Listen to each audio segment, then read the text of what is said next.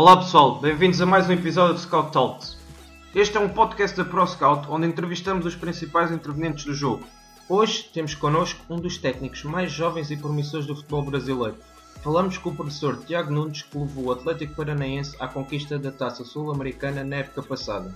Hoje em dia, o Atlético é uma das equipas mais interessantes do futebol sul-americano, não só pelas suas ideias, mas por ser muito competente em todos os momentos de jogo, especialmente no momento ofensivo.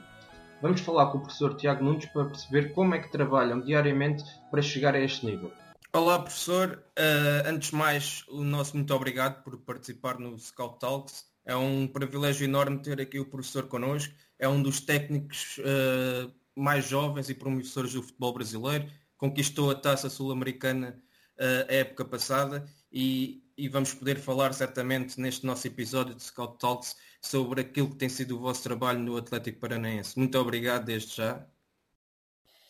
Obrigado, Francisco. Obrigado a vocês pela oportunidade de poder conversar sobre futebol né? e, e muito feliz em poder compartilhar um pouco do que a gente está construindo aqui no Brasil né, com todo o público que, que segue vocês, né, em especial o público de Portugal, onde é, somos co-irmãos né, e temos um carinho e um apreço muito grande, não só pela cultura portuguesa, mas pelo futebol como um todo, que hoje é um dos futebols que, que mais produz né, academicamente para o mundo todo. Muito bem. Falando aqui um pouco sobre a conquista da, da Taça Sul-Americana, uh, vocês tiveram duas finais muito, muito equilibradas com o Júnior Barraquilha. Uh, como é que vocês prepararam esta, essas duas finais e qual é que é o momento exato que, o professor e a sua equipa técnica uh, sentem que, que, de facto podiam vencer a competição? Foram dois jogos com uma equipe, né, a equipe do Júnior Barranquilha, a equipe colombiana, onde tivemos desafios muito grandes é, pelo fato da equipe do Júnior ser uma equipe propositiva, uma equipe que jogava muito em função do controle da bola, uma equipe que tinha ideias muito claras né, de, de tentar controlar o jogo pela posse, mas uma posse que desequilibrava o adversário a maior parte das vezes. E tivemos muitas dificuldades nos dois jogos. Penso que uh, o controle emocional, o controle mental da nossa equipe, talvez por ser uma equipe um pouco mais experiente que a equipe colombiana, acabou fazendo a diferença nos detalhes finais que, que nos levaram ao título. Lembrando que a gente foi campeão né, nas pedalidades máximas, com dois empates. Uhum. E, e, nas fases anteriores né, da competição, nós, nós até então não havíamos enfrentado nenhuma equipe com uma capacidade técnica tão grande. A maior parte das equipes que a gente havia enfrentado eram equipes reativas, equipes com, com, com marcações muito duras, que jogavam muito, muito em função da, da, das ligações diretas, a disputa de primeira e segunda bola, muitas equipes jogando com quatro atacantes em cima da nossa linha defensiva, e um jogo muito direto. Então, a, preparação até a chegada desse jogo foi um pouco diferente, nos causou um pouco de dificuldade, como eu já falei, mas, uh, mas sem tentar fugir da nossa característica, que é de ser também uma equipe técnica, uma equipe que, que constrói o jogo através das aproximações, da superioridade numérica ou da igualdade numérica, muitas vezes, na chegada do último terço. A gente conseguiu né, fazer jogos equilibrados e aí, como já mencionei, penso que o equilíbrio emocional né, para o jogo, jogo, o jogo final, o equilíbrio emocional para a disputa de pênaltis acabou fazendo a diferença para que a nossa equipe se tornasse campeã. Muito bem. Já, já lá vamos falar sobre o vosso estilo de jogo, aquilo que vos identifica, mas uh, eu também tive a oportunidade de dizer que o, que o Tiago é um dos técnicos mais jovens de, e promissores do futebol brasileiro, tem 39 anos. Como é, que, como é que lida com esta questão de ser um técnico muito jovem? Como é que vê essa influência no balneário, na comunicação social e até mesmo na forma como os outros técnicos o veem? Eu não sinto muita diferença no momento porque eu comecei né, a minha carreira como preparador físico no ano de 2001, né, já direto em equipes profissionais, equipes menores aqui do, do estado do Rio Grande do Sul, estado onde eu sou nascido. E, e durante toda a, a, minha trajetória como profissional, tanto como preparador físico e depois como treinador, a maior parte das vezes eu, fui, eu tive a mesma idade ou fui mais jovem que os atletas que trabalhei. Então acabou sendo algo natural, né? nunca, nunca, não, não, não, nunca coloquei barreiras à frente disso. Né? Sempre tive boa aceitação, porque sempre tive uma relação muito honesta, muito transparente com, com os atletas.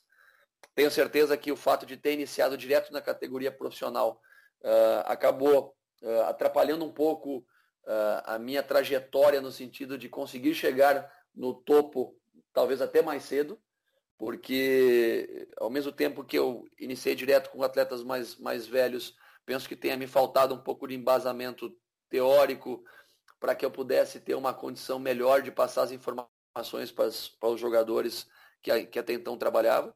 Mas acabei corrigindo isso né, no ano de 2013, onde uh, depois de quase 13 anos trabalhando com, com, com, atletas profissionais, vinha trabalhar nas categorias de formação e, e penso que tenha qualificado muito né, toda a minha carreira, passando pelas categorias sub-15, sub-17, sub-19 e voltando efetivamente à equipe principal.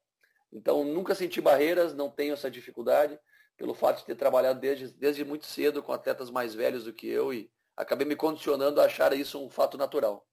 Muito bem. O, o Tiago também já falou sobre hum, um pouco o futebol português e a aprendizagem que pode-se tirar daí, uh, mas queríamos saber uh, quais é que são as suas referências enquanto treinadores e enquanto equipas, modelo, aquilo que, que o Tiago procura mais para, para definir o seu modelo de jogo, quais é que são as, as suas bases em termos de, de, ideias, aquilo que gosta mais de ver e os treinadores que, que o identificam mais. Eu penso que o treinador ele, ele, ele tem que ser um profissional capacitado a atuar em diversos cenários. Né? Como eu já mencionei, eu passei por diversas divisões e, e idades do futebol brasileiro, e isso me, me obrigou a, a, ter um nível de adaptação muito grande às circunstâncias que enfrentava. Ou seja, trabalhei em clubes muito pequenos, onde enfrentava clubes maiores e que não tinha qualidade individual e estrutura muitas vezes para competir no mesmo nível, e tinha que propor um jogo um pouco mais reativo, um jogo mais de transição, um jogo mais de força, muitas vezes um jogo mais de encaixe individual na sua marcação. Depois trabalhei em equipes um pouco maiores, equipes melhores com mais qualidade, e que foi me oportunizado a ter um jogo mais de imposição técnica, e a exigência era para isso, um jogo mais técnico, de mais proposição. E penso que o treinador ele tem que ser capaz de atuar nos diversos cenários. Acredito ser até um pouco egoísta da parte do treinador quando ele pensa que, ou imagina que só existe uma maneira de jogar, a maneira que mais lhe agrada. Uh, porque muitas vezes encontramos cenários diferentes, com clubes diferentes, com jogadores diferentes, com culturas de futebol diferentes em, em função da, da história do clube que estamos. E aí nós temos que dar a resposta imediata para isso. E muitas vezes não podemos escolher o melhor projeto. Né? Então, uh, penso que o treinador completo é aquele que sabe atuar em todos os cenários com os diversos tipos de jogadores. Falo isso porque as minhas principais influências como treinadores são os treinadores com que trabalhei primeiro como preparador físico, treinadores muito desconhecidos do, do cenário nacional e mundial, uh, mais, de, mais de 20 treinadores né, que me ajudaram muito na minha formação técnica e principalmente na minha formação como gestor. Uh, lógico que tenho as referências dos treinadores internacionais, treinadores muito conhecidos, mas, uh, mas são aqueles que, que, que não aparecem, aqueles que eu trabalhei diretamente juntos, que fizeram da minha formação né, o que eu sou hoje, e tento representar com fidelidade os valores que aprendi com eles e que tenho tentado contribuir com a formação dos meus jogadores. Muito bem, isso é uma questão muito pertinente, muito interessante, porque uh, hoje em dia ainda, ainda existe muito essa discussão de que só existe um caminho para, para chegar à vitória, que é, que é jogar, é tomar iniciativa, mas uh, as pessoas também por vezes esquecem-se que, que nem sempre uh, os contextos são, são iguais, nem sempre temos os mesmos jogadores à disposição, os jogadores se calhar não, não, não, não encaixam na, naquilo que é a ideia de um jogo propositivo, um jogo a tomar iniciativa desde trás e isso faz, faz toda a diferença depois na forma como, como as equipas técnicas preparam as suas equipas. No momento que nós passamos a enxergar o jogo de futebol como um jogo desportivo, a exemplo de outras modalidades desportivas de enfrentamento, como o handebol, como, como basquetebol, como outros, como rugby, como uh, futebol americano, como outros esportes coletivos e que tem enfrentamento de ataque com defesa, uh, a gente entende que, que o jogo tem o propósito de você vencer ou perder, ou empatar, né, que são os resultados que são possíveis no futebol. Se você, uh, sem, sem deixar de lado a emoção, o que você mais gosta de fazer, mas se você entende que é um jogo desportivo, você já quebra alguns paradigmas. O primeiro é que, existe, que exista um modelo certo de ganhar ou de perder, né? ou errado de perder. Então, você, você acaba entendendo que os caminhos para a vitória são diversos, os caminhos que você vai construir a sua maneira de jogar podem ser né, é, de inúmeras maneiras, E você não fica refém, né, efetivamente, de, de uma única maneira de jogar. Penso muitas vezes que os treinadores são um pouco egoístas quando colocam as suas preferências à frente das preferências dos próprios jogadores, quando colocam as suas preferências acima das preferências do clube e da tradição da instituição. Então, eh, também os, próprios clubes têm uma parcela de responsabilidade grande nisso, ao escolherem os profissionais que vão trabalhar, e muitas vezes pela falta de perfil e de respeito à própria história do clube. Então, tanto os treinadores como dirigentes, a gente tem que ter, tem que ter uma, uma relação muito clara que trabalhamos para o clube e trabalhamos para, para, para os atletas. Né? Então, claro. muitas vezes a gente tem, temos que, que, entender como os atletas se sentem mais confortáveis, se sentem melhores, compartilhar com eles as ideias para que possamos encontrar um modelo coletivo. E se tivermos a, tivermos a sorte de uma geração que, uma geração de atletas que se encaixe, que as coisas andem bem, consequentemente estaremos mais próximos de ser, sermos campeões ou, ou de conquistas e títulos.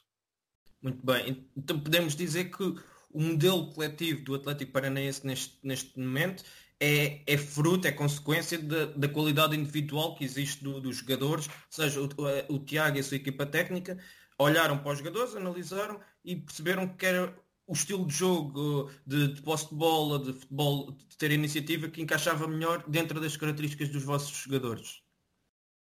Aí que a gente começa a falar em termos de planejamento, porque o Atlético Paranaense é uma equipe que se propôs a jogar dessa maneira, antes mesmo da minha chegada. Isso começou né, uh, com a contratação primeiro do professor Miguel Ángel Portugal, treinador uh, espanhol, que hoje dirige a equipe do George Wilstermann da Bolívia. Ele foi o primeiro a vir ao clube com uma ideia de quebra de paradigma. A partir daí tivemos um outro pilar importante, que foi o professor Paulo Tuori, que trabalhou muito tempo em Portugal também, que, que foi um profissional que conseguiu operacionalizar de maneira mais eficaz essa questão da, da, do jogo mais propositivo. Após isso, né, esses dois pilares, a própria chegada de Fernando Diniz, que foi um encontro do que Paulo já vinha fazendo, né, e não conseguiu ter os resultados, mas também deu a sua contribuição nas ideias de jogo propositivas. Eu acabo chegando no ano passado, né, chego na verdade há dois anos atrás na categoria sub-20, com uma ideia de jogo já implementada em todo o clube. Então, uh, era uma ideia que já estava presente e muitos atletas que estavam aqui no clube já haviam sido contratados pensando nesse perfil e modelo de jogo. Então, todas essas ações contribuíram para que a gente pudesse hoje, sim, ter um jogo técnico, um jogo propositivo, um jogo onde tentamos ser protagonistas através do controle da bola. Uh, mas é um processo que já vem de algum tempo e, lógico, a cada temporada, a cada época, a gente acaba pensando na, uh, como perdemos muitos jogadores a cada janela, a cada época, temos que contratar jogadores com perfis parecidos e aí sim olhar para a característica individual e ver como eles se enquadram nas questões coletivas que o clube já tem como cultura hoje instituídos e que tem tido grande sucesso. Muito bem. Então, e para quem não conhece eh, em detalhe o, o, estilo de jogo do Atlético Paranense, como é que o, como é que o Tiago uh, caracteriza a vossa ideia de jogo, o vosso estilo de jogo? Como identidade, somos uma equipe que tenta ter uma posse de bola objetiva, onde tentamos fazer uma construção com aproximações curtas do nosso campo de defesa até o campo de ataque, tentando deixar o mais rápido possível linhas defensivas do adversário para trás, rompendo os espaços e finalizando de maneira muito rápida. Não, não usando a posse pela posse, não a posse como um fim, mas a posse como um meio. Essa tem sido nossa identidade ofensiva. Defensivamente, uma equipe que tenta recuperar a bola o mais rápido possível, naturalmente pelas aproximações causadas pela parte ofensiva, já temos um pós-perda muito agressivo.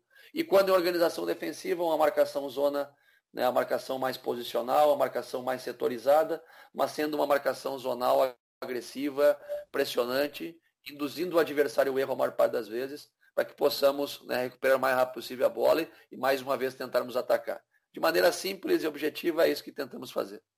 Muito bem, e é um excelente resumo que, e aquilo que nós também conhecemos do Atlético Paranaense é exatamente isso, é uma equipa uh, muito interessante do ponto de vista ofensivo e defensivo, uma equipa muito completa em todos os momentos de jogo.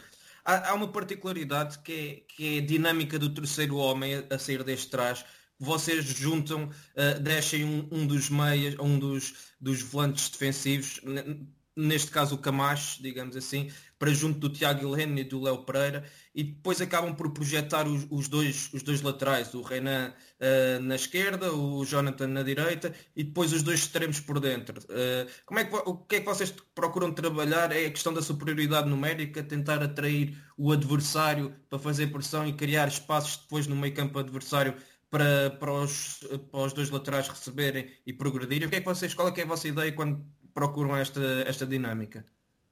É, a ideia dessa saída mais volpiana, como a gente acaba chamando um pouco aqui na Sul América, é, principalmente para que possamos ter repertório de construção ofensiva em segunda fase ou primeira fase de construção, mas em segunda fase, é, principalmente porque em primeira fase ainda utilizamos o goleiro como esse terceiro homem e ganhamos um jogador mais adiantado no meio, que hoje você citou muito bem, o Camacho.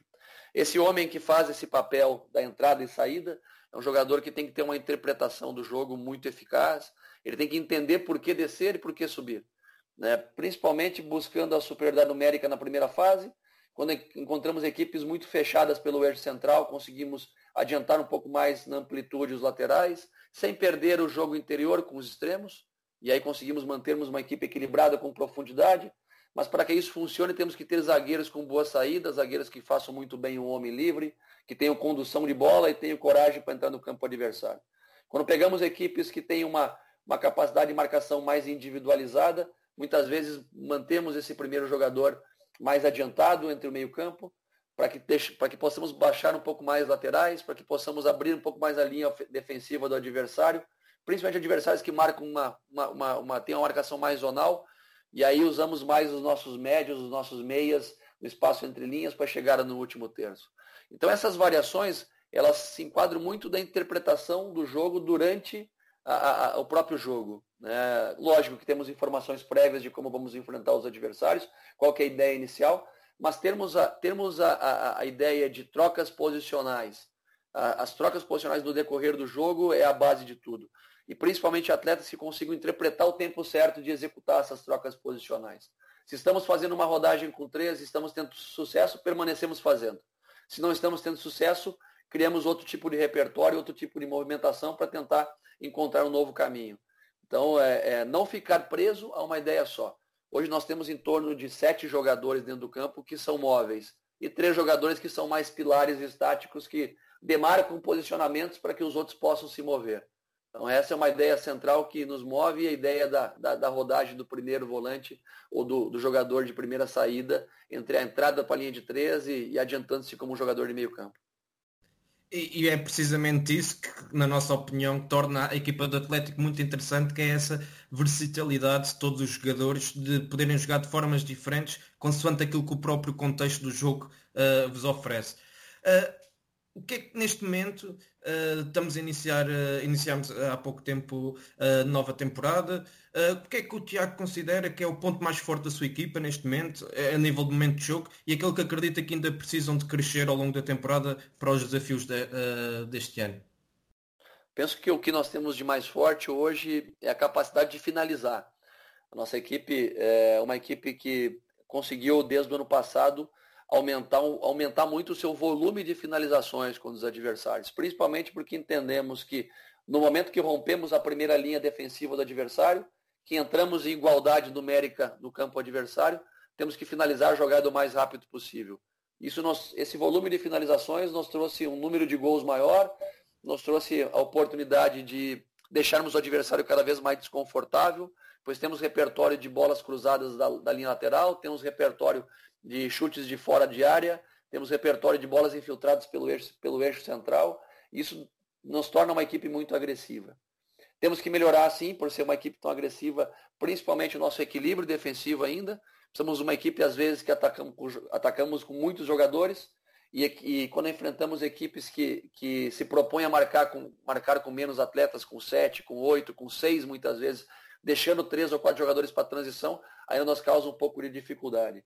Ainda em organização defensiva, somos uma equipe que tem uma, uma ideia central de jogo, uma ideia, um modelo de marcação zonal, um bloco compactado, mas podemos ainda ser um pouco mais agressivos e interpretar melhor os indicadores de subida. Então são detalhes que a gente tem potencial de melhora e possivelmente com o número de jogos que teremos pela, pela temporada, pela época ainda, é, iremos atingir um nível de excelência, né? espero que, que possamos atingir um nível de excelência maior lá pela metade do ano.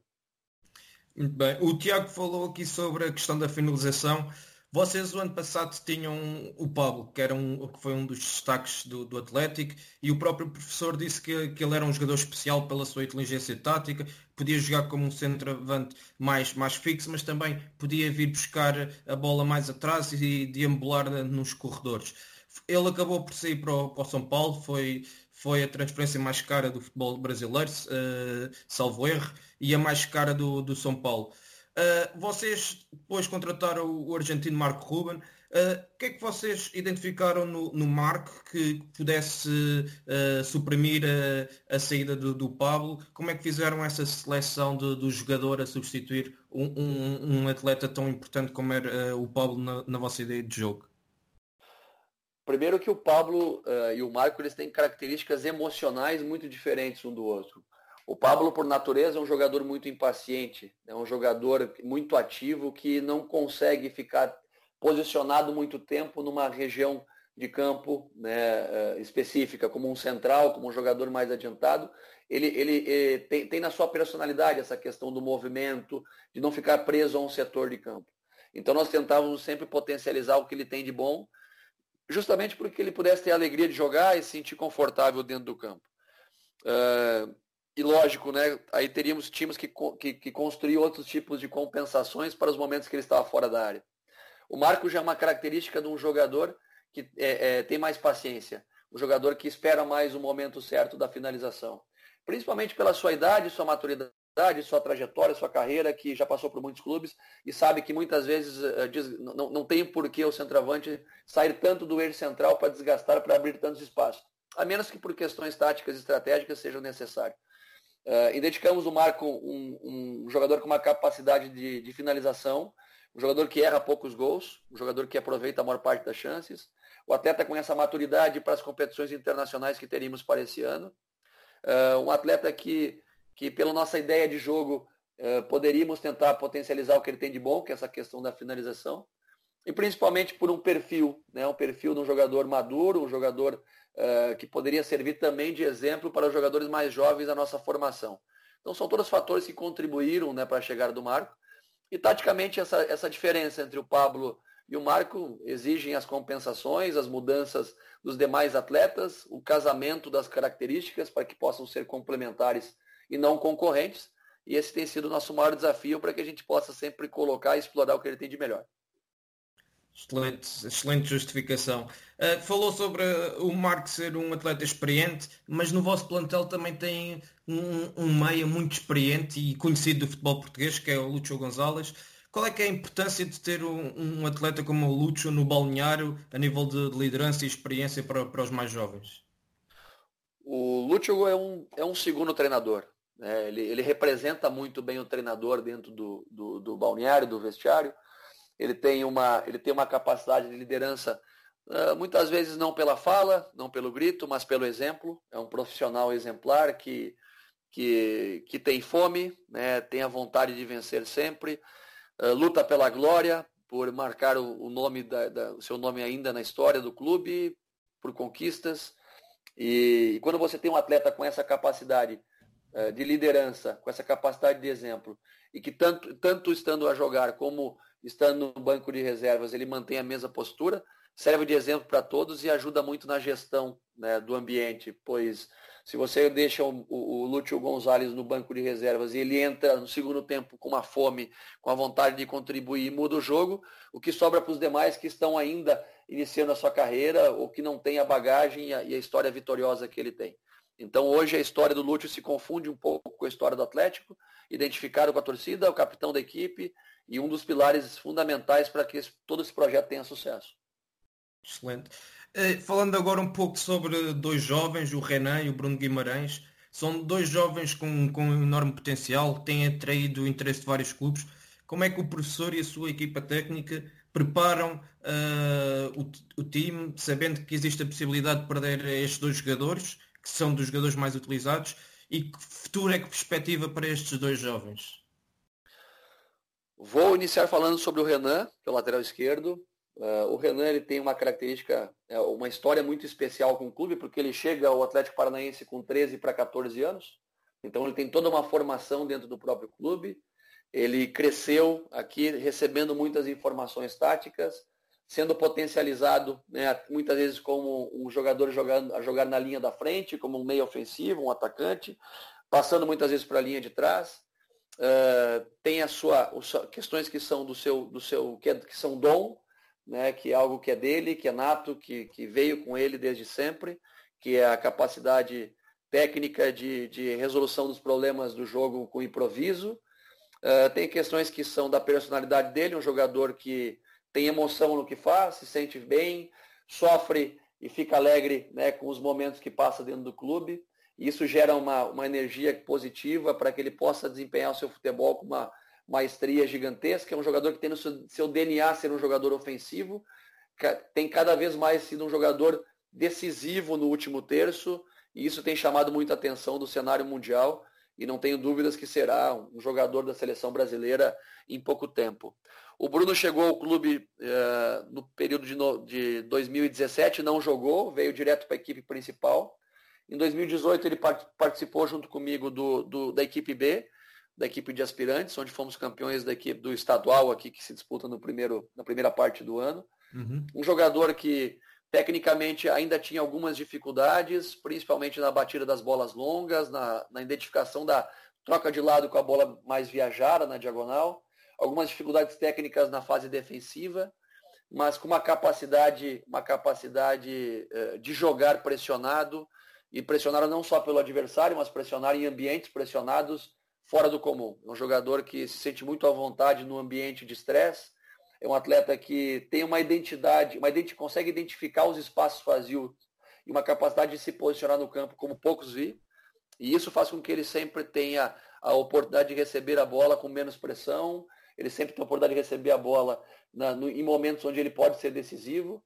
E a coragem que tem para jogar é, é fantástica muitas vezes alguns detalhes técnicos que passam despercebidos porque ele tem uma capacidade de, de imposição técnica e de personalidade muito grande que fazem a diferença para ele estar tá vivendo esse momento.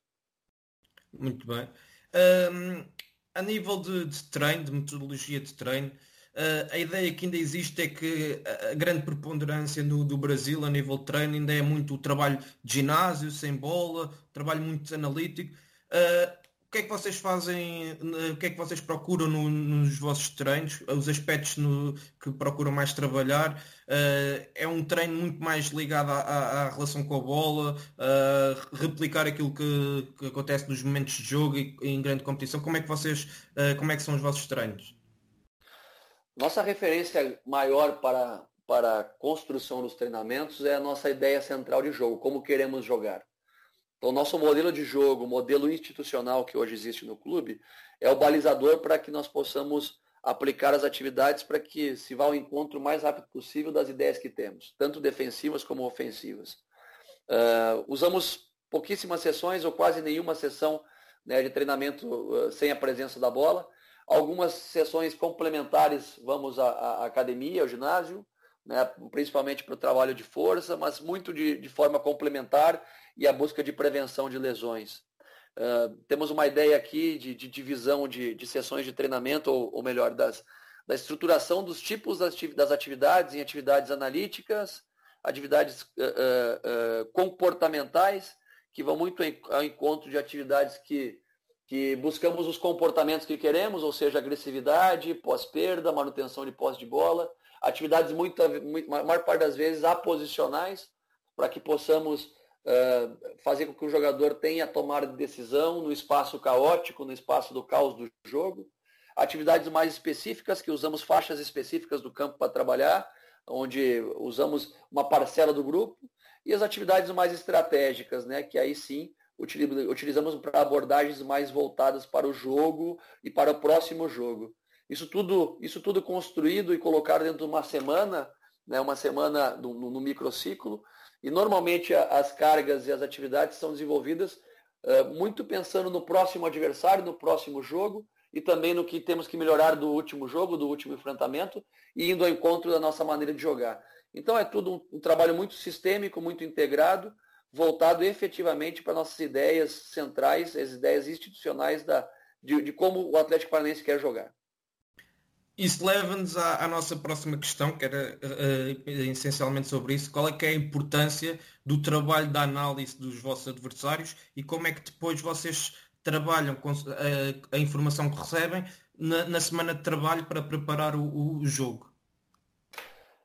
Nós damos atenção ao nosso adversário, né? porque como qualquer, qualquer jogo estratégico, temos que conhecer o que o adversário tem de pontos fortes e pontos débeis, pontos fracos, para que possamos tirar proveito. Uh, mas a nossa ênfase maior é, é, ela é, é sempre nas correções uh, da nossa própria equipe. As correções do último jogo, as correções técnicas ainda individuais. Do ano passado para cá, uh, através do nosso departamento de análise, eu pedi que dessemos mais ênfase em, em ações individuais dos atletas, que tivéssemos uma amostragem maior do que nossos atletas estão construindo dentro do jogo, o número de ações, ações ofensivas, defensivas, o percentual de sucesso que tem nessas ações, para que também possamos entender, muitas vezes, porque o modelo coletivo não funciona através da individualidade ou do casamento das individualidades em algum setor. Como fazemos isso? Operacionalizamos pegando as imagens do adversário do próximo jogo, com correções do jogo anterior, coisas que vão muito próximas do que temos que melhorar, e o que temos que ter atenção para o próximo jogo. Tanto ações a tirar proveito, como ações que temos que uh, ter mais atenção para não sofrermos. Uh, o nosso departamento de análise é um departamento muito integrado ao nosso dia a dia. Os analistas estão no campo conosco, não só filmando, operacionalizando, mas também participando da sessão de treino, muitas vezes na, na, na aplicação da, da atividade. Isso faz com que eles tenham uma interpretação melhor do que nós queremos em termos de informação para os jogadores. Uma das preocupações que tenho é que todos tenham autonomia né, para também chamar o atleta muitas vezes para passar a informação. Isso também facilita muito da gestão e não sobrecarrega a figura do treinador. Então esse trabalho integrado a gente usa de maneira constante, contínua, de maneira com aplicações individuais aos atletas, coletivas e uma preocupação sim com, com o adversário, mas menor. Nossa preocupação maior acaba sendo com nós mesmos excelente visão, aquela que, que vocês têm no, no vosso clube. Uh, em relação ao departamento de scouting, uh, já falámos também aqui na, no, na estrutura de análise e do departamento de inteligência, nós também conhecemos bem uh, a vossa estrutura, trocamos muitas informações com, com alguns elementos da, da vossa estrutura, mas queríamos que, que, o Tiago nos explicasse melhor o processo a nível de scouting e o processo de recrutamento. Vocês dão mais prioridade ao jogador brasileiro ou também procuram uh, jogadores estrangeiros uh, que possam, uh, se virem que não existe um jogador brasileiro para, com, que cumpra os requisitos que vocês pretendem, se olham para o mercado estrangeiro e sim, quais é que são os principais mercados onde vocês apostam? O Atlético Paranaense é uma equipe, uma equipe essencialmente formadora. Então a nossa captação, a nossa busca, normalmente são para atletas jovens, né? sub-15, sub-17, alguns momentos sub-19, e pontualmente jogadores para a categoria, para o time B, ou jogadores né, que, que, estejam praticamente prontos.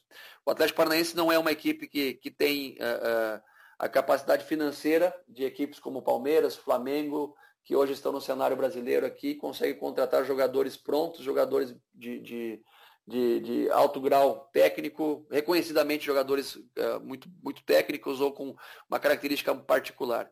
Então sim, temos que buscar em todo em todo em todo mundo uh, atletas que tenham a característica que gostaríamos. E isso é um trabalho difícil porque cada vez mais os atletas estão sendo monitorados hoje, principalmente atletas que estão jogando profissionalmente nas, nas, nas divisões uh, principais dos seus países, quase sempre estão monitorados por grandes clubes. Então a nossa concorrência é uma concorrência que é, que é difícil. E o nosso departamento tem um papel fundamental, tem um grupo muito qualificado, capitaneado pelo, pelo Giovanni, que é o nosso, uh, o nosso coordenador do, do, do, departamento, na busca em, em atletas sul-americanos, atletas que estejam jogando, atletas brasileiros muitas vezes que estejam jogando também já na Europa, que saíram muito cedo daqui. Uh, a, a, a nossa legislação aqui não permite muitos atletas estrangeiros, então nós temos uma dificuldade que é no máximo cinco atletas estrangeiros que podem fazer parte do nosso elenco principal. Então, temos que ter um olhar primeiro para jogadores brasileiros. Mas a, a ideia, sim, é que haja um monitoramento, mas muito focado nas características que, que vão ao encontro da nossa maneira de jogar. Hoje, essa questão que o nosso departamento de análise está levantando das características uh, estatísticas da, individuais dos jogadores, também estamos tentando construir junto com o departamento de scouting, para que facilite também o olhar, não só o olhar qualitativo do nosso grupo de scouting, mas também quantitativo, para que esse atleta ele venha para cá e tenha uma chance maior de dar certo, se adaptar à maneira que queremos jogar. Sem falar, lógico, que existe uma questão emocional e de experiência que muitas vezes não controlamos. Por mais que o atleta tenha característica técnica, com, com, uh, contemple questões estatísticas que, que, estatística que gostaríamos, tem questões de maturidade emocionais que levamos em consideração, pois se tratando de um clube formador como o Atlético, temos que pensar muito no perfil profissional e comportamental dos jogadores para cá, que para que possam vir. Muito bem. Voltando aqui um pouco à questão do, do treino, uh, gostaríamos de saber que estímulos competitivos é que, que, que, o professor e a sua equipe técnica dão à equipa nesta altura da temporada. Isto porquê? Porque uh, nós vemos as outra, os outros times uh, a jogarem o estadual numa fase inicial da, da temporada, mas como se fosse um género de, de pré-temporada. Uh, mas o Atlético Paranaense não faz isso. Coloca a equipa B, uma equipa de aspirantes, uh, uma equipa de sub-23, onde o próprio Tiago uh, orientou o ano passado, a disputar o estadual. E a equipa principal neste momento treina e joga a Libertadores como é que consegue, como é que em termos de estímulos competitivos conseguem preparar a equipa para depois uh, em alta competição na Libertadores dar uma, uma boa resposta como aquela que têm vindo a fazer e como é que trabalham em termos físicos e mentalmente esta, esta questão? Essa é uma das dificuldades que nós temos né, em função de, de um tempo maior de preparação, porque nesse momento no futebol brasileiro as grandes equipes estão todas jogando, com exceção do Atlético, como você bem falou. Então, para que possamos ter o jogo, jogos de bom, bom nível, é, é, jogos de bom nível é muito difícil. E aí, naturalmente, o atleta não se mobiliza e o grau de atenção para os treinamentos, sem um objetivo claro, sem a pressão pela competição, acaba caindo um pouco. Tentamos uh, diminuir esses problemas fazendo amistosos, muitas, muitas vezes com equipes que, que não são nas primeiras ligas, equipes né, que vêm do futebol paraguaio, futebol uruguaio, que não são as suas principais equipes, algumas equipes aqui da, da, da, da, segunda liga ou da Série B do Campeonato Brasileiro, para tentar manter os atletas mobilizados e implementando as ideias que queremos.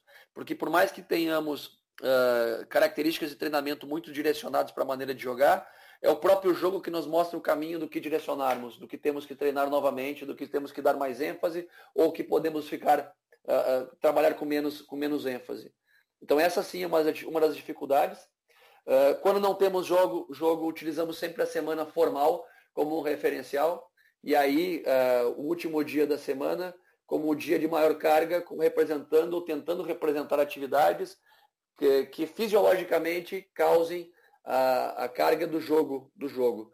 Mentalmente é mais difícil porque o jogo tem uma característica única e particular que não temos como representar somente com os trabalhos que implementamos durante a semana. Mas aí, em todas as atividades, procuramos eh, fomentar muito a, a competitividade com, com, placares, com jogos, com regras que desafiam os atletas a competirem entre si.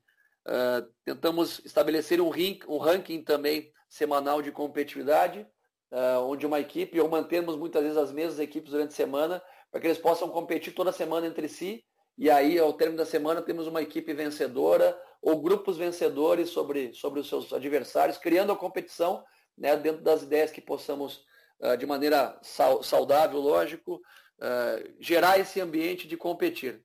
Mas é muito difícil sem a presença do jogo formal. Claro. Uh, mas, mas ao final de contas vocês estão, a fazer uma, uma época estrondosa na, na Libertadores.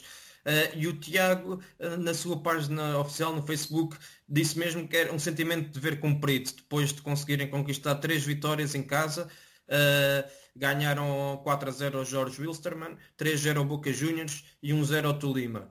Uh, neste momento tem, estão no primeiro lugar com 9 pontos, mais 2 com, com o Boca. Esperavam este início de, da fase de grupos. Isto, é, estas três vitórias em casa eram um objetivo interno que, que, que a vossa comissão técnica uh, identificou. Uh, como, é que, como é que têm sido as expectativas até ao momento em torno da Libertadores? a gente, com esse tempo maior de preparação, né, tivemos a, a, a preocupação de como estaríamos para iniciar a competição. uma competição onde enfrentaríamos adversários que, que já vinham numa sequência longa de mais jogos. Por exemplo, na nossa estreia contra o Tolima na Colômbia, o Tolima já tinha, havia jogado mais de 12 partidas na, na temporada, nós estávamos jogando a nossa primeira partida oficial em competição. Então tivemos dificuldade para entender o ritmo da competição. Um jogo muito duro, muito físico. Fomos derrotados por 1 a 0. A partir daí tivemos uma semana cheia e isso ligou um sinal de alerta e a necessidade da vitória em casa. E aí tivemos três jogos seguidos em casa e o comprometimento interno era assim de fazermos nove pontos, porque uh, numa, num torneio onde uh, são apenas quatro equipes na chave, você tem que fazer a pontuação em casa para tentar classificar entre os dois primeiros. E aí conseguimos, e sim, aí esse foi o, o sentimento de dever cumprido com as três vitórias em casa. Ainda precisamos um ponto nas duas próximas partidas para classificar. Mas é uma competição muito dura, porque são poucos jogos, né? E se conseguirmos passar a segunda fase, já muda a característica para uma competição de mata-mata, de, de, de, dois jogos, jogos de enfrentamento olímpico.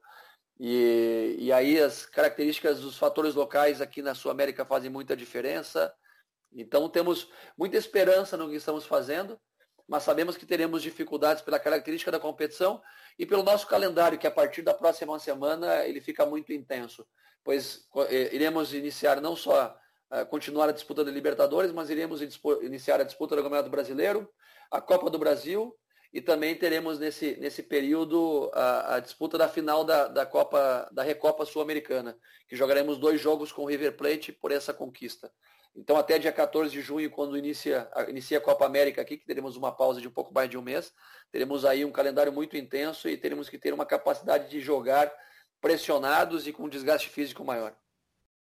É, e era precisamente aí que nós íamos chegar à questão da, da Recopa, da Recopa Sul-Americana, que vocês vão jogar duas partidas contra o River, uh, para perceber se vocês já estão a preparar esses desafios e se o jogo contra o Boca serviu para, para desde já começar a, a preparar uh, o contexto e, o, e, uh, e a dificuldade de, destes dois, destas duas finais contra o River. O River ganhou, uh, venceu a Libertadores o ano passado, vocês venceram a Copa Sul-Americana. Como é que já estão a preparar e olhar para, para esses dois desafios? O jogo contra o Boca foi um jogo mágico, numa noite especial, onde as coisas aconteceram de maneira muito positiva para nós.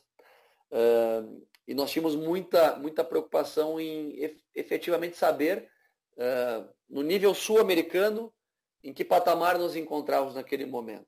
A vitória de 3 a 0 contra o Boca, que é uma equipe mundialmente conhecida, nos trouxe um nível de confiança muito alto e a crença de que podemos, podemos sim vencer a qualquer equipe, desde que tenhamos, estejamos num dia muito bom mentalmente, é, fisicamente frescos e aí possamos praticar o melhor futebol.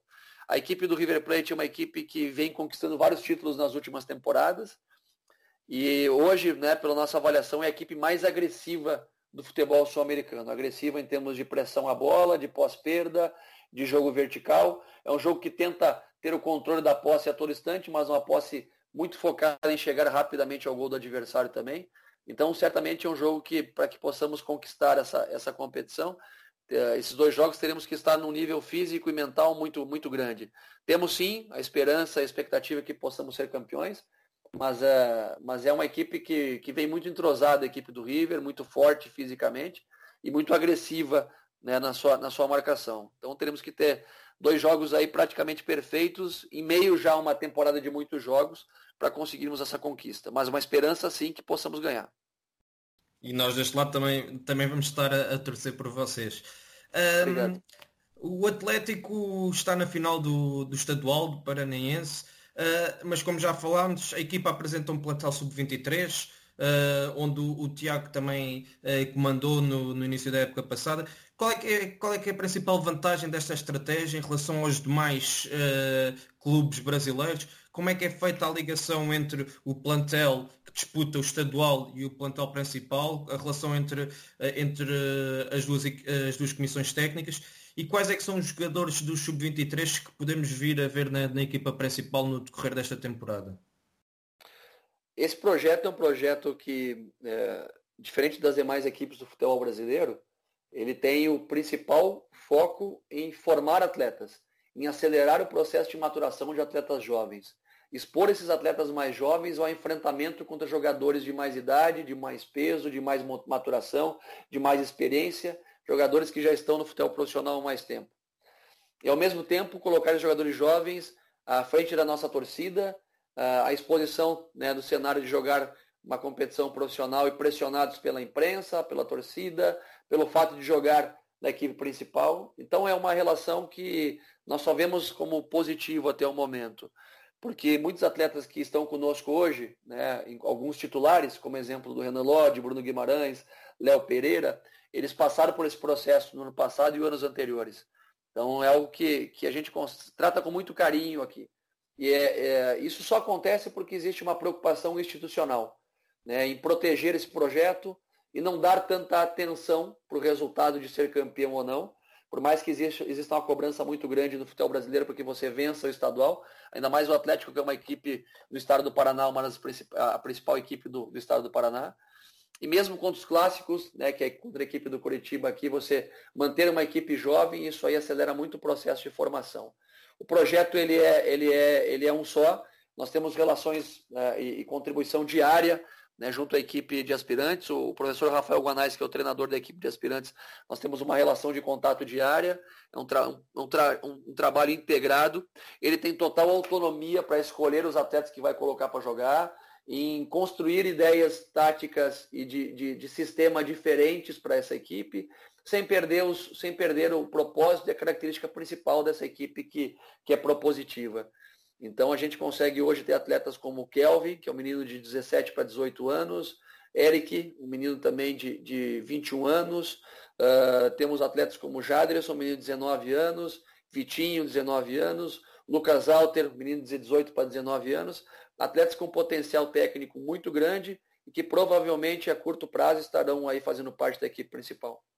Muito bem, apontámos esses nomes com, com agrado e e era interessante perceber isso, se havia autonomia, porque de facto aquilo que, que, já analisámos e também vimos, vemos a equipa de aspirantes a jogar num sistema diferente, a jogar em 3-5-2, a maior parte das Sim. vezes, e era perceber, uh, mas o, o, Tiago explicou isso muito bem, que existe autonomia desde que os princípios base e a identidade seja, seja a mesma. Uh, o campeonato, o Brasileirão 2019 começa para a semana, como, como também já referimos. Uh, quais é que, o que é que podemos esperar do, do Atlético Paranaense neste, neste Brasileirão de 2019 e depois da conquista da, da Taça Sul-Americana à época passada, uh, como é que vai ser a pressão em torno de, de, desta temporada? Quais é que são as expectativas que vocês têm para, para este ano de 2019? Nós temos a expectativa de tentar iniciar esse ano melhor do que iniciamos ano passado. Ano passado, após a Copa do Mundo, a gente teve que fazer um trabalho de recuperação a equipe no primeiro, primeiro semestre não conseguiu fazer um brasileiro bom. A partir do segundo semestre da pausa da Copa, a gente conseguiu melhorar e chegar, uh, uh, sair da 19 colocação para a sétima colocação no final. Então temos esperança que se iniciarmos melhor esse ano, podemos aí, com a parada também da Copa América, um tempo bom para refrescar a equipe, para treinar, voltarmos bem no segundo semestre e, e, quem sabe terminarmos uma colocação melhor que a do ano passado. Esse é o objetivo primeiro, a busca pela vaga na Libertadores da América através do brasileiro, ou seja, chegar entre os seis primeiros é o primeiro objetivo, e depois dentro disso tentarmos, lógico, a busca pelo título, que é algo natural, porque um clube que muda de nível, como o Atlético tem mudado com a conquista da Sul-Americana, com esse início muito promissor de Libertadores da América e de início de ano, a expectativa acaba sendo maior, os adversários hoje vêm mais preparados e com mais cautela para nós enfrentarmos, principalmente nos jogos aqui em Curitiba.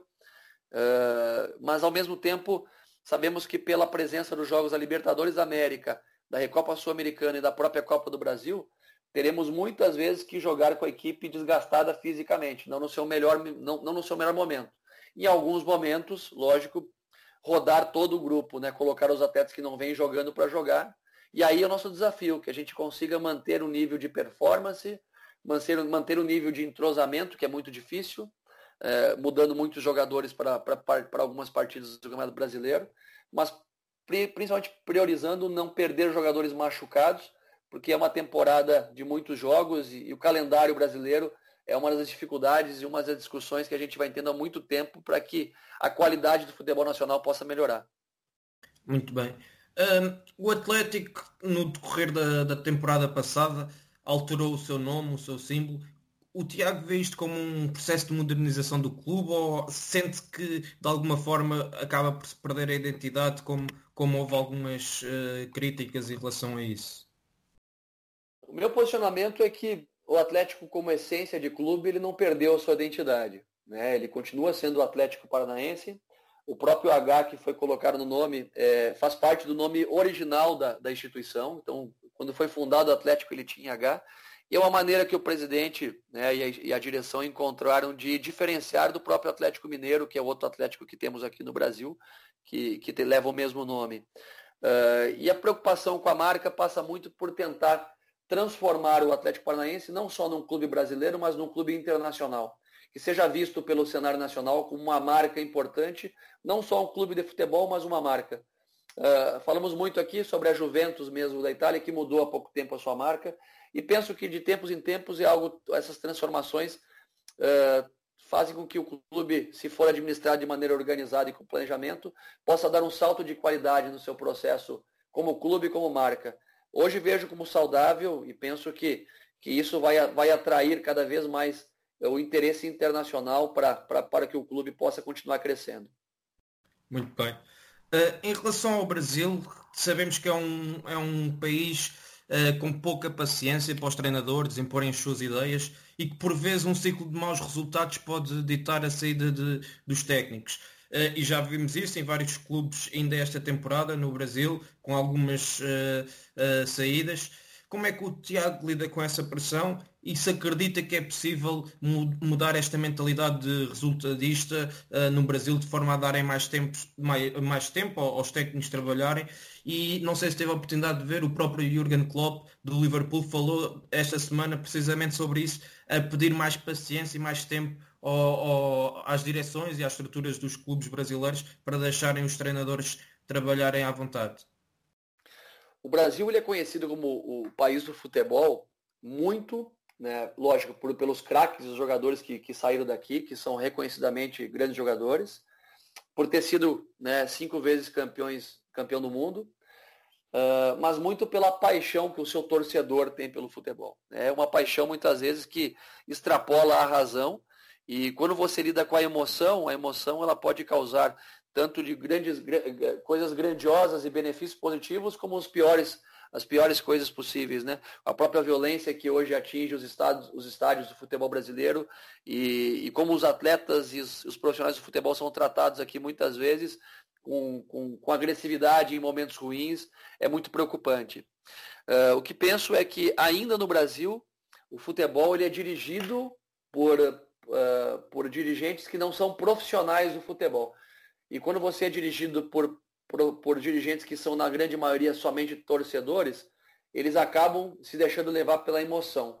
Pela emoção trazida pelo torcedor, pela emoção trazida pelos próprios meios de comunicação e da imprensa, que tem uma relação direta com o torcedor, e isso a causa maior de que, que existam tantas trocas, né? Porque com dois, três jogos, é, quatro, cinco, dez jogos, é impossível um treinador desenvolver um trabalho, um trabalho de excelência no futebol. Você precisa tempo, você precisa conhecer a sua equipe, você precisa entender se o clube tem uma identidade de jogo. E talvez a falta dessa identidade seja o maior dos problemas hoje maior, dos grandes clubes do, futebol brasileiro, porque a identidade acaba sendo a identidade do treinador que vem e não tem uma, um perfil estipulado pela instituição para os treinadores trabalharem. Uh, quando o Klopp fez a referência ao futebol brasileiro, ele fez com, com muita razão, é, uma, é um dos maiores problemas que enfrentamos hoje e penso que isso só vai melhorar e vai demorar a melhorar quando os clubes deixarem de, de pensarem com a emoção, contratando profissionais para fazerem a gestão dos clubes e é com esses profissionais a gente possa né, tratar com mais frieza em alguns momentos e sofrer menos com a passionalidade que vem de fora das quatro linhas. Muito bem.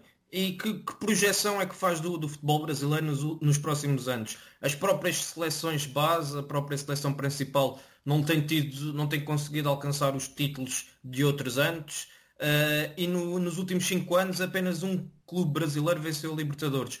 Como é que, como é que se pode mudar eh, esta questão? Qual, qual é, é a sua perspectiva em relação a isto? Eu penso que isso é o um reflexo direto da, da, das gestões que o nosso futebol brasileiro uh, tem hoje. Não só nos clubes, mas como na, na, na sua instituição máxima também.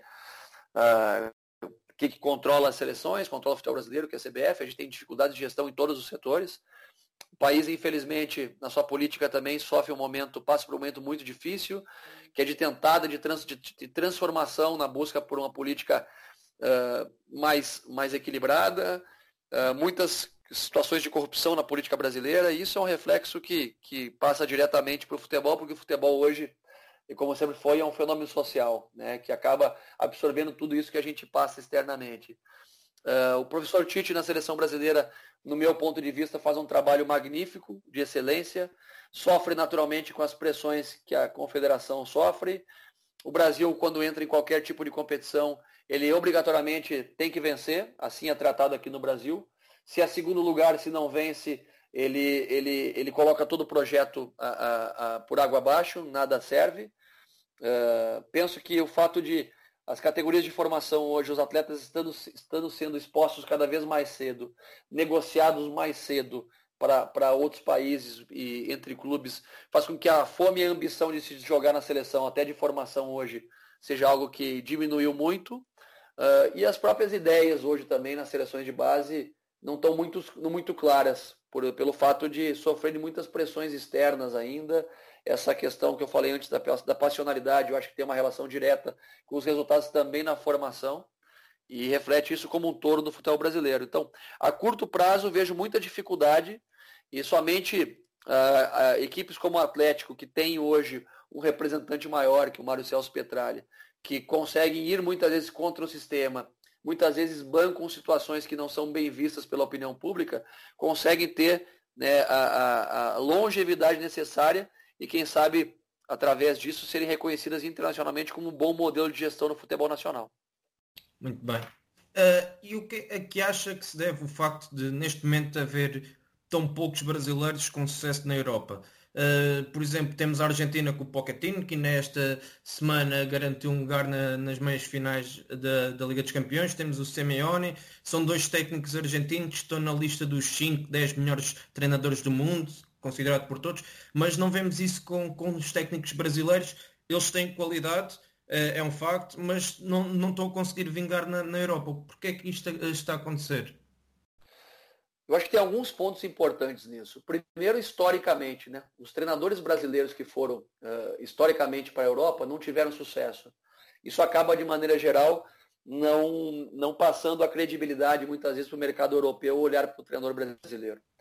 A segunda situação, uh, penso que muito dos atletas, dos, dos, treinadores que estão hoje no cenário europeu, por exemplo, você citou o próprio Pochettino, Simeone, entre outros aí que, que, que estão a ter sucesso há muito tempo na Europa, jogaram no futebol europeu. Isso é uma facilidade muitas vezes por já conhecer a estrutura do clube, dos clubes da Europa, a metodologia e, e tudo que acontece aí. Uh, eu acredito que os treinadores brasileiros são se não os melhores, né, estão entre os melhores treinadores do mundo. Principalmente pela capacidade que eles têm de trabalhar em ambientes de pressão, onde a gestão é fundamental, e se adaptar muito rápido às perdas de jogadores. Você hoje no futebol europeu tem equipes que não mudam o elenco ou mudam muito pouco o elenco há duas, três, quatro temporadas. E isso faz uma diferença tremenda. Aqui a cada três, quatro meses estamos perdendo dois a três jogadores. E aí você tem que ter uma capacidade de adaptação, de criatividade e de realmente se redescobrir como treinador a todo instante. Uh, gostaria muito de ver uh, muitos treinadores europeus trabalhando no cenário do futebol brasileiro com, com a passionalidade que futebol é tratado hoje aqui. Outra situação que vejo é que uh, por muito tempo, o futebol brasileiro foi tratado como o melhor futebol do mundo pelas conquistas que teve. E sentou em cima desses títulos e parou de buscar a qualificação, parou de olhar para fora. Como o futebol europeu durante muito tempo ficou atrás do futebol sul-americano, ele teve que se redescobrir, ele teve que criar metodologias, ele teve que buscar meios de treinamento, de formação para superar o futebol sul-americano. E o fez, e fez com maestria. Hoje nós, sul-americanos, também temos que olhar muito para o futebol europeu, em termos metodológicos, de construção, de ideias de futebol, para tentar readquirir o que perdemos. Porque é, é inacreditável como um país como o Brasil, de proporções geográficas é, continentais, tenhamos grandes expoentes técnicos, ótimos treinadores, mas ainda a gente não produz nada academicamente. O futebol brasileiro é muito pobre em escrever, em produzir academicamente para que possa fomentar cada vez, cada vez mais o estudo. Ainda somos, ainda temos muito presentes aqui no nosso cenário nacional que quem estuda muitas vezes não está apto a trabalhar na prática e quem é prático não está apto a trabalhar na teoria. E quebrando esses paradigmas, penso que estaremos no caminho certo para voltarmos a readquirir os espaços necessários, não só no cenário europeu, mas também em outros mercados mundiais que já estamos perdendo espaço. Muito bem. E posto isto, uh, podemos uh, ver o professor em breve a treinar uh, na Europa. Isto é uma. isto em jeito de brincadeira, obviamente, mas a, pergunta que queríamos colocar era se vir para a Europa é um objetivo para si, é uma prioridade, ou prefere ter uma, uma carreira no Brasil? Quais é que são os seus objetivos a, a longo prazo? O meu objetivo está muito voltado com o meu objetivo pessoal. Né? O meu propósito pessoal é estar próximo da minha família e pela minha inquietude, por ser uma pessoa inquieta, buscar qualificação constante. Enquanto eu tiver uh, desafios no futebol brasileiro, quando eu falo desafios é conseguir trabalhar em clubes e com atletas que estão, estão uh, receptivos à informação, que eu possa contribuir com a formação do atleta e contribuir nos clubes, uh, quero ficar por aqui. Mas tenho o desejo de buscar uma carreira internacional. Uh, penso que o primeiro passo seja uma carreira internacional, primeiro na Sul América, né, para ser visto pelo mercado internacional como um, um treinador postulante a um mercado, quem sabe, na Europa e em outros mercados. Eu tenho uma referência profissional e pessoal para mim que é muito grande, que é o professor Paulo Autuori, com quem eu tive o prazer de trabalhar aqui no, no Atlético Paranaense.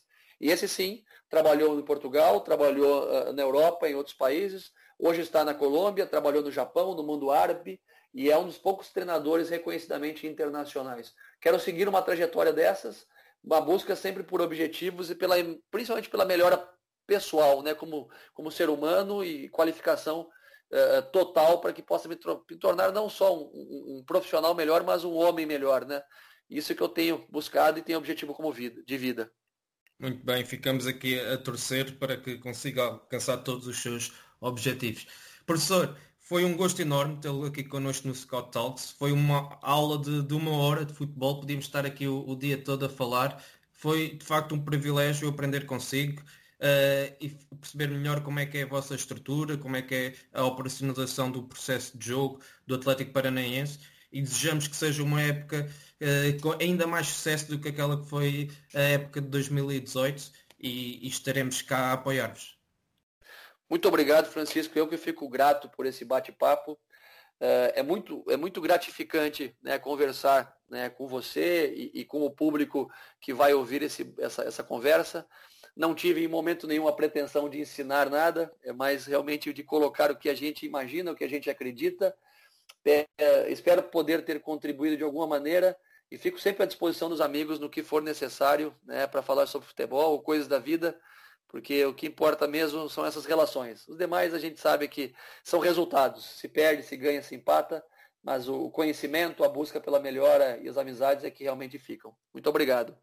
Obrigado por nos terem seguido em mais um episódio de Scout Talk. Sigam as nossas redes sociais no Facebook, Twitter, YouTube, Instagram e principalmente o nosso site em www.proscout.pt. Até à próxima!